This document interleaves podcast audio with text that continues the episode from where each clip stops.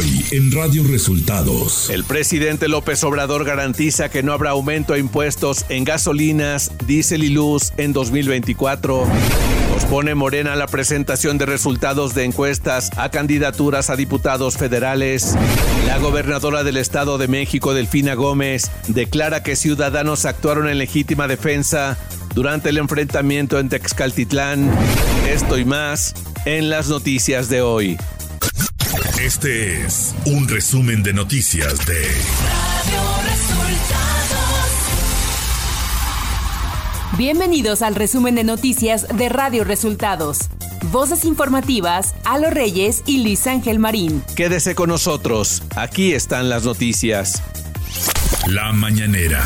En la conferencia de este jueves, el presidente de México detalló cuáles fueron los temas que tocó con funcionarios de seguridad de Estados Unidos, todo enfocado sobre migración y cooperación entre ambos países. Hablamos de el tema económico, de eh, las inversiones en México, en la frontera. Ya somos pues los principales socios comerciales en el mundo México y Estados Unidos. El presidente López Obrador informó que ese viernes 29 de diciembre se inaugurará la mega farmacia, pues ya se tienen todos los medicamentos que se necesitan. Entonces mañana vamos a tener ya eh, terminada la farmacia. Al mismo tiempo, estas bodegas de Huehuetoca que se adquirieron van a servir para almacenar medicamentos, que no falten los medicamentos. López Obrador aseguró que en 2024 no habrá aumento de impuestos en términos reales ni en los precios de gasolina, diésel y luz. No va a haber aumentos de impuestos en términos reales, no hay aumento en el precio de las gasolinas, del diésel, de la luz. Vamos a continuar con el programa antiinflacionario el presidente informó que se han dispersado más de 12 mil millones de pesos para la reconstrucción de Acapulco y Coyuca de Benítez en Guerrero tras el paso del huracán Otis. Se han apoyado hasta ahora alrededor de 270 mil hogares, 270 mil familias han recibido ya sus apoyos. Ya estamos por terminar de entregar. Llevamos eh, entregados hasta ayer cerca de 12 mil millones de pesos de manera directa. Elecciones 2024. La Comisión Nacional de Elecciones de Morena decidió posponer la presentación de los primeros resultados de las encuestas con las que se definirán las candidaturas a la Cámara de Diputados. Desde la semana pasada, la dirigencia del partido Guinda dio a conocer un calendario con los días en que se darían a conocer los resultados. De acuerdo con la programación, este miércoles correspondía la presentación de las encuestas para diputaciones federales en Baja California, Campeche, Chiapas, Colima, Guanajuato, Hidalgo, Morelos y Tabasco. Claudia Sheinbaum Pardo, durante un encuentro con militantes y simpatizantes de Campeche, garantizó que de llegar a la presidencia va a seguir teniendo los ojos en el sureste. La precandidata presidencial por el PAN PRI PRD, Xochitl Galvez, afirmó que la crisis migratoria que enfrenta México no se resuelve con falsas promesas ni tibieza al negociar con Estados Unidos, sino con respeto y acuerdos firmes. La mañana de este jueves, Clara Brugada Molina tomó protesta como precandidata del Partido Verde para la jefatura de gobierno de la Ciudad de México. Nacional. Brian Cohan, juez de la Corte Federal del Distrito Este de Brooklyn, Nueva York, rechazó de manera rotunda la petición de Joaquín El Chapo Guzmán Loera de anular su sentencia a cadena perpetua por narcotráfico, alegando violación al decreto habeas corpus por su extradición a Estados Unidos. El juez también le negó a Guzmán Loera su pedido de asignación de un nuevo abogado para revisar su caso por las violaciones que argumenta que incurrieron en caso y juicio en la Corte de Brooklyn. El exmandatario mexicano Vicente Fox reapareció en la red social X este miércoles 27 de diciembre, luego de un mes de suspensión, tras un comentario que realizó en contra de Mariana Rodríguez Cantú, esposa del gobernador de Nuevo León, Samuel García. La cuenta de X de Vicente Fox fue suspendida el pasado 27 de noviembre, luego de que el expresidente llamara a Mariana Rodríguez dama de compañía. Ciudad de México.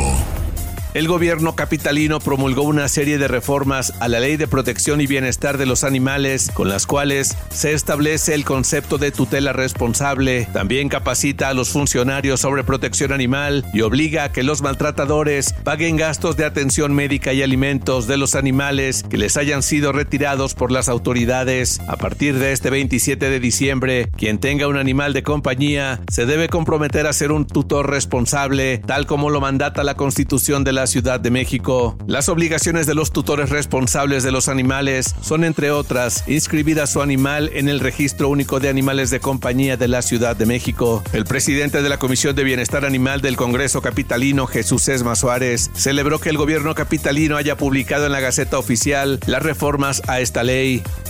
Información de los estados. La gobernadora del Estado de México, Delfina Gómez, encabezó la presentación de un reporte emitido por la Fiscalía General de Justicia del Estado, en el que se dio a conocer que luego del enfrentamiento entre pobladores y delincuentes en Texcapilla, Texcatitlán, al sur del Estado de México, las autoridades de Procuración y Administración de Justicia mexiquense concluyeron que hubo una legítima defensa y quedan extensos de responsabilidad penal cualquier ciudadano de la localidad y por el contrario se ejercerá acción penal contra los delincuentes.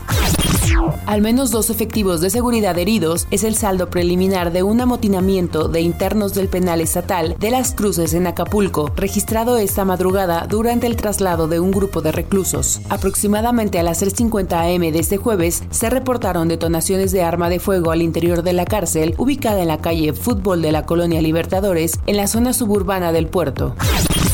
Francisco Omar N., alias El Verdus, fue vinculado a proceso judicial por el asesinato de seis jóvenes concretado el pasado 3 de diciembre en una colonia ubicada en Celaya, Guanajuato. De acuerdo con información de la Fiscalía General del Estado de Guanajuato, existen pruebas que vinculan directamente al sujeto con el atentado que cobró la vida de los seis jóvenes cuyas edades oscilaban entre los 18 y 22 años.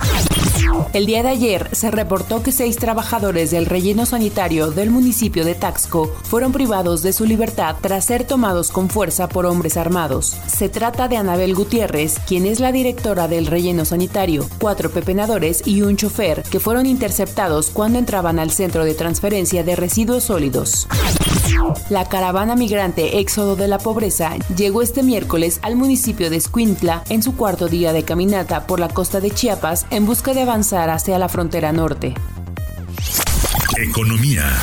Las reservas internacionales marcaron por sexta semana consecutiva un nuevo máximo histórico, pues al cierre de cada semana de lo que va del último mes del año, el monto de estos activos muestra un crecimiento mayor, informó el Banco de México. Estos recursos son los activos en moneda extranjera que tiene Banjico y que respaldan los billetes y monedas en circulación. También se consideran metales como el oro y plata, que son conservados para cuando se requieran. Estas reservas no pertenecen ni representan un ahorro del gobierno federal, lo que no puede hacer uso de ellas libremente, ni tampoco son propiedad de Banjico, por lo que éste tampoco puede disponer de ellas a su libre voluntad.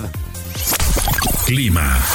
El Servicio Meteorológico Nacional anunció que para este 28 de diciembre el Frente Frío número 20 continuará su desplazamiento del norte al sureste de México y la península de Yucatán, lo que ocasionará lluvias fuertes a muy fuertes en dichas regiones, con lluvias puntuales intensas en Veracruz, Oaxaca, Chiapas y Tabasco, además de lluvias y chubascos en el oriente del país. La masa de aire polar asociada al frente cubrirá gran parte del territorio nacional, mantendrá el ambiente matutino y nocturno frío a muy frío con heladas y bancos de niebla durante la madrugada del jueves en estados del noroeste, norte, noreste, centro, oriente y sureste del país, con ambiente gélido en zonas altas de Sonora, Chihuahua, Durango y Zacatecas. De acuerdo con el comunicado del organismo dependiente de la Comisión Nacional del Agua, se prevén olas de 3 a 5 metros de altura en las costas occidental de Baja California, propagándose en el transcurso del día hacia la costa occidental de Baja California Sur. Radio Resultados. Internacional. Egipto aún no ha recibido ninguna respuesta al plan de tres ejes presentado a las partes implicadas para resolver el conflicto en Gaza, aseguró este jueves el director del Servicio Estatal de Información egipcio, Dia Rashuan, que actúa como portavoz del gobierno. En un comunicado, Rashuan aseguró que el plan intenta acercar puntos de vista entre todas las partes implicadas en un esfuerzo por detener el derramamiento de sangre palestina, así como la agresión por parte de Israel contra la franja de Gaza y restaurar la paz y estabilidad en la región. El gobierno de Estados Unidos impuso este jueves nuevas sanciones contra un individuo y tres entidades de Yemen y Turquía por supuestamente formar parte de una red internacional con la que Irán financia a los rebeldes hutíes que intentan abrir un nuevo frente en el Mar Rojo a la guerra entre Israel y Hamas. El presidente de Brasil, Luis Ignacio Lula da Silva, sancionó con algunos vetos la ley que flexibiliza las reglas para la aprobación y comercialización de plaguicidas, la cual había sido fuertemente criticada por los según se publicó este jueves en el Diario Oficial de Brasil. Y hasta aquí las noticias en el resumen de Radio Resultados. Hemos informado para ustedes Luis Ángel Marín y Alo Reyes.